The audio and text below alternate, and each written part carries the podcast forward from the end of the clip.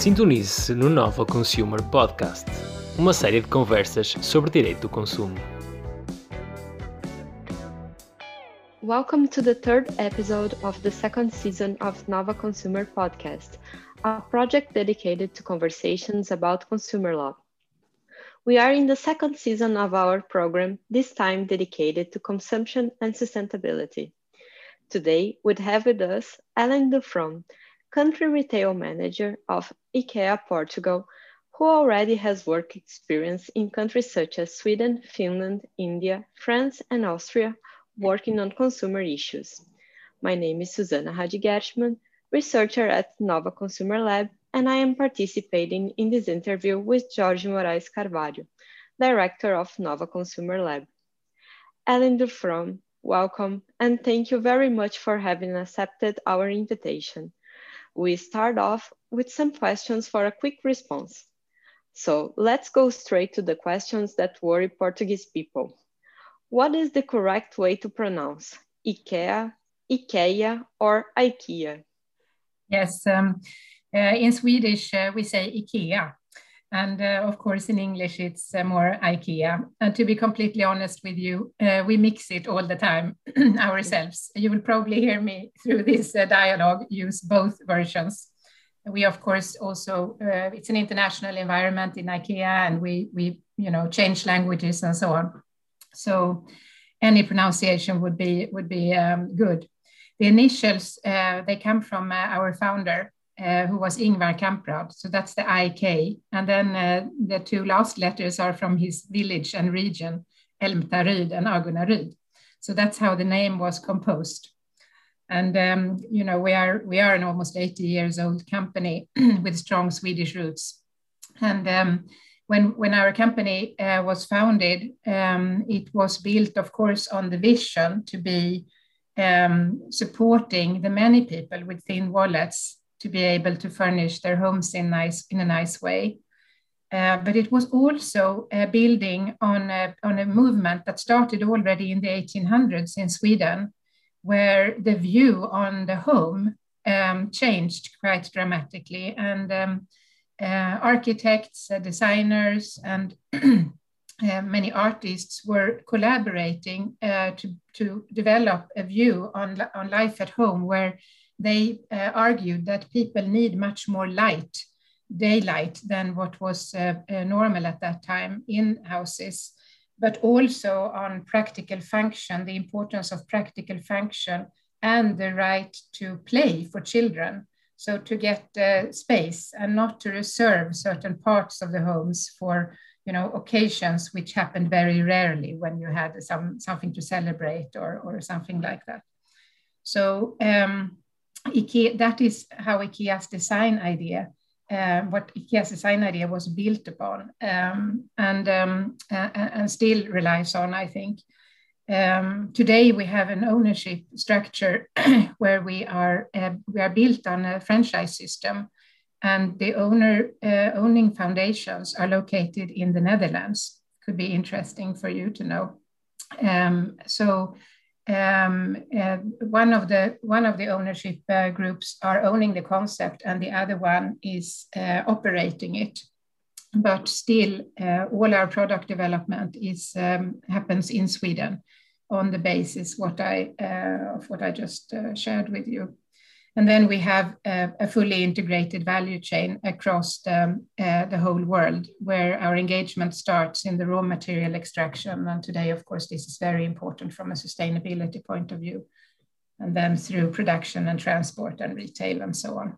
But the most important is that uh, we, we, we are uh, a purpose led company. Um, and uh, the idea is to uh, really be able to support the many people also the ones with thin wallets to improve their lives at home and and doing that in a way so that we um, uh, take care of both people and the planet so in a sustainable way well that's great to hear uh, moving to the next question um, do you prefer to buy online or in a physical store well I, uh, I like to shop in, in stores. Uh, I like the inspiration that you get by seeing the products and, and also to touch and feel. Um, but uh, of course, I'm uh, also a big fan of online. I think that uh, the broad choice that you can get uh, from brands all over the from all over the world, you know, even if they are not around the corner from you, uh, is really giving new possibilities. And then, of course, you can also get uh, much more information about brands um, and the product that you think of buying. So um, both, a mix, I would say. Great. Um, and when you have a problem uh, with a product or an item, uh, which do you prefer, uh, repair or a replacement? Repair, of course, um, whenever possible. And uh, the only thing that uh, would um, would stop us uh, from repairing is, you know, if it would jeopardize the safety of the use of the product. Uh, actually, I, was throwing away. Um, it's very unusual that we throw something away, but uh, I threw away a, an old Teflon frying pan last week because it had scratches in it, and I was uh, worried about that. And I didn't want to give it to anyone else to use, of course. Um, actually, I had a little bit of a trouble how to recycle it, also where to put it in the waste sorting, but. That was so unusual. I will refer to that example probably for a couple of years now uh, normally we would repair or or hand over to someone else who can have a better use of it. Um, and um, uh, as long as the product is safe to, to use, I think, uh, of course, it should be used. Sometimes uh, it could, the cost, also the environmental cost for repairing could, of course, um, make it not sensible to do that. Um, but um, that is not so common, I think in a continuation of that question, uh, reduce, recycle, or reuse? Again, all of them. I think that um, uh, it's uh, sinking in now amongst uh, all of us that uh, global warming is the biggest challenge of our time. And it's really uh, every individual's responsibility to fight it.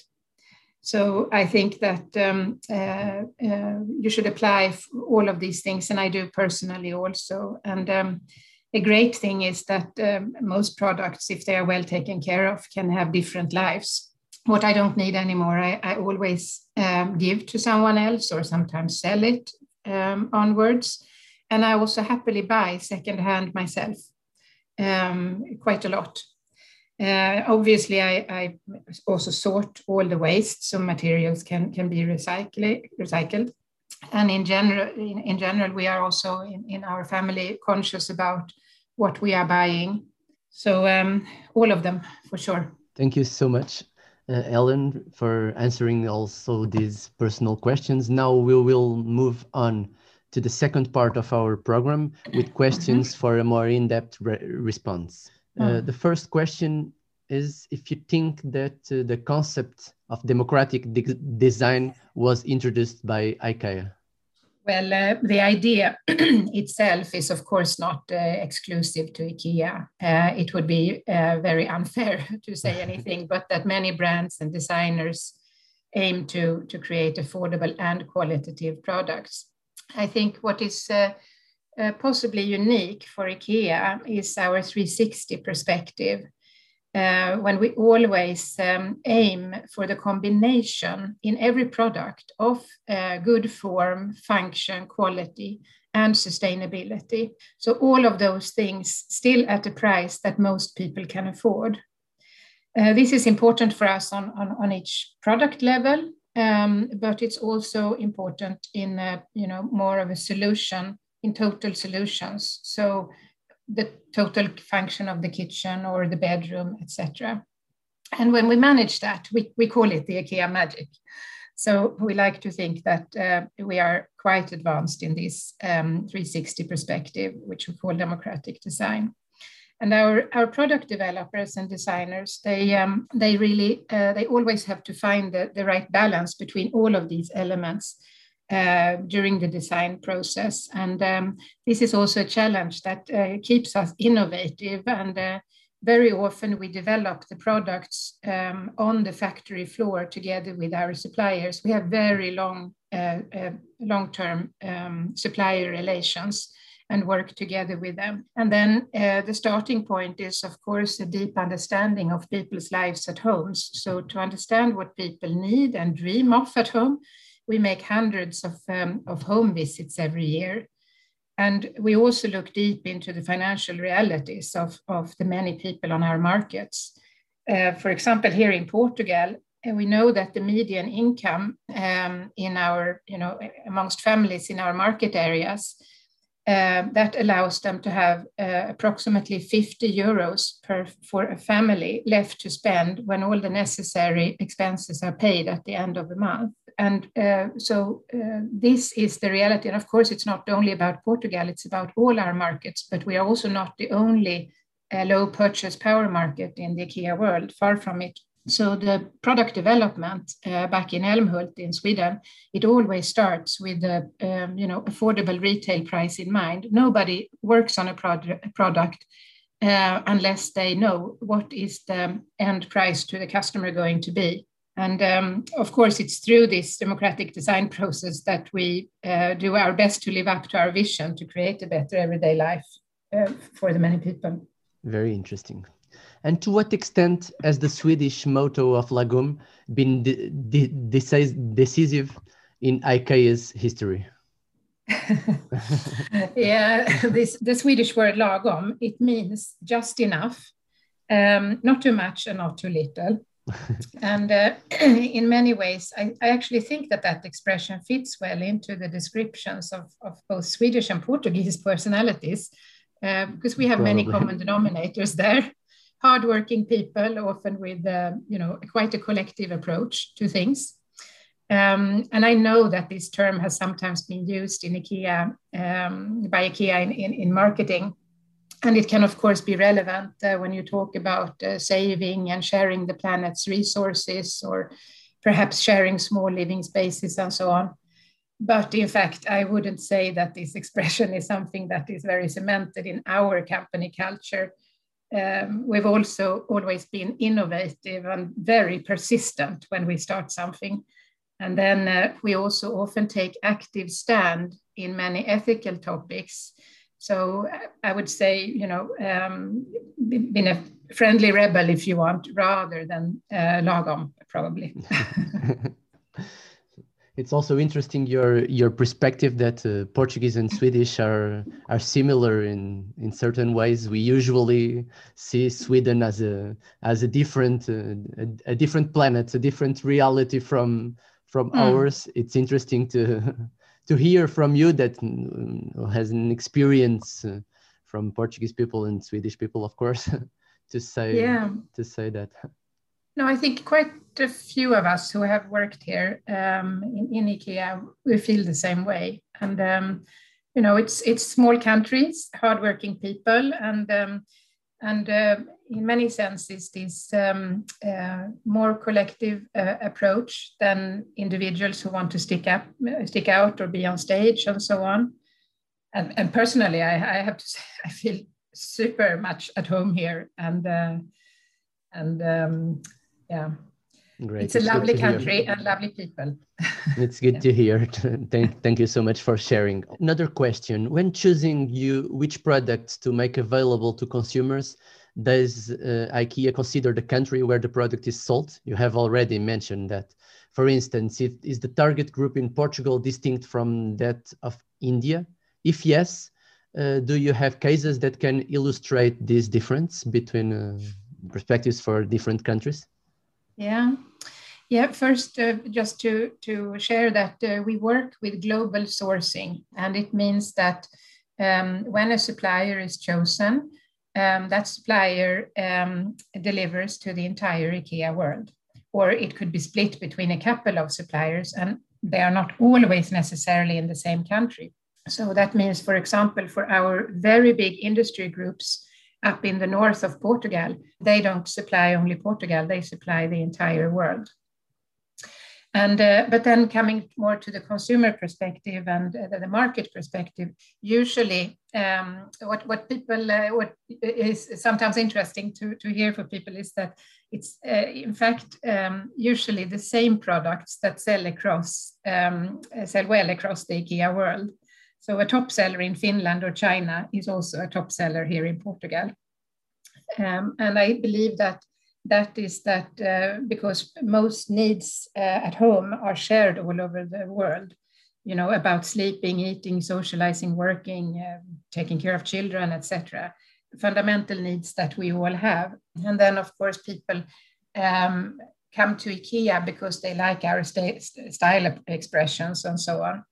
But uh, what really can differ from market to market is, for example, living space. So uh, obviously we sell more small sofas in Japan than in the United States. And another example is that the use of balconies are very different from, from country to country. Um, and then there are some, some, of course, local market needs um, in the key functions of the home. So naturally, we sell chopsticks in Asia and uh, textiles and ceramics used when celebrating Ramadan on some markets and so on. And uh, in some countries, we need, have a bigger need for humidity-proof furniture. Um, but these, all these things are, are actually exceptions. And I would say that uh, more than 90% of our range uh, is uh, shared and common for, for all markets it is very important to, to, to know how people are living uh, on every market. And here, for example, the purchase power um, is the lowest one in Western Europe, but living space is not particularly small, comparatively seen. Um, and people often own their homes. Also, the Portuguese are, are, are more concerned about the environment and global warming than the average European. So all these things, of course, have an impact on how we approach this market.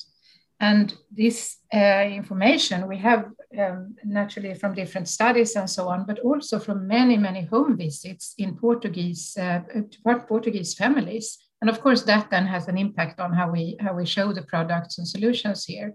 And an example is that we have developed uh, um, in our stores a two bedroom apartment, fully furnished for less than 3,000 euros, which you can visit. Um, and uh, most people can actually afford that, um, as they can also split the payment over three to five years uh, with paying no interest. So, uh, trying to make it, and this is even more important than on some other markets. But again, it's it's not only here that we have um, have these uh, preconditions. And then, even if you want to go even deeper, uh, even within Portugal, lives at home look different. So through our home visits, we have learned that in the north, for example, people tend to have a, a separate um, a laundry space not connected to the kitchen. But in the Lisbon area, the washing machine is usually uh, in, in the kitchen. And this affects, of course, the available space for storage and so on of other things. Yes, and of then, course. And I'm yeah. I'm surprised also with, with that information. I have the laundry machine in, in the kitchen. I'm from Lisbon. okay. but now I know that also. yeah, okay. Thank you very much. I'm also um, I'm also curious now about uh, about balconies.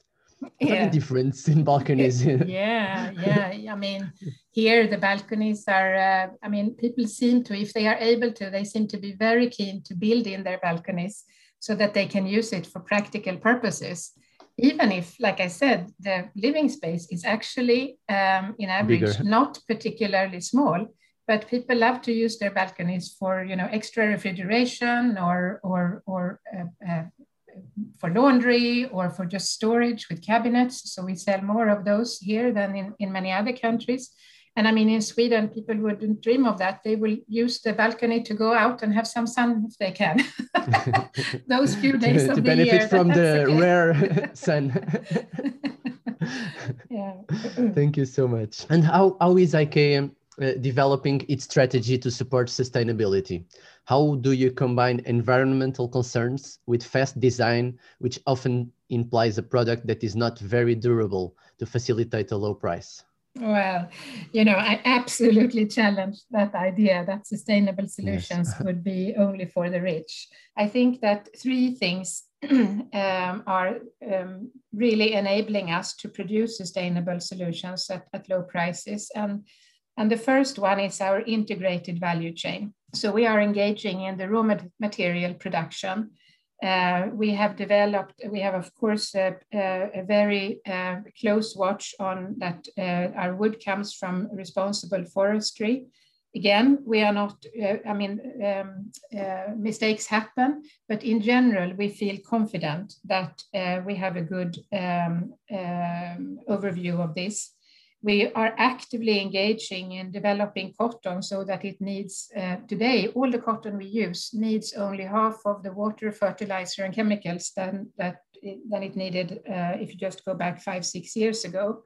And then we, we, we work uh, in the production, we work with very long supplier relations. Um, as I said, I think the average is about 12 years across the world. And, um, and we develop together with them on the factory floor. We also have, as a complement to our external uh, supplier relations, we have our own industry group that produces somewhere I think around, I'm not sure about exact percentage today, but around 15% of all our, um, our products. So this is the first uh, important factor for being able to control um, that um, the production is done in a sustainable way. And then, of course, the price is also um, uh, a result of very big volumes. if you sell a lot, you don't have to make a lot of money on each product. And for the suppliers, it means also um, the big volumes, of course, a stability in terms of planning and having a good control of, of you know, their uh, good housekeeping and management of people and resources and so on. And then thirdly, our, uh, our purpose, I mean, and our commitment to become planet positive. It really leads to, um, to innovation to, and to new use of uh, materials and, and different production techniques and so on. And, um, and then we have this uh, fantastic uh, opportunity to, to inspire and enable millions of people to live a more sustainable life at home. And through that, we can, we can really contribute to halt global warming.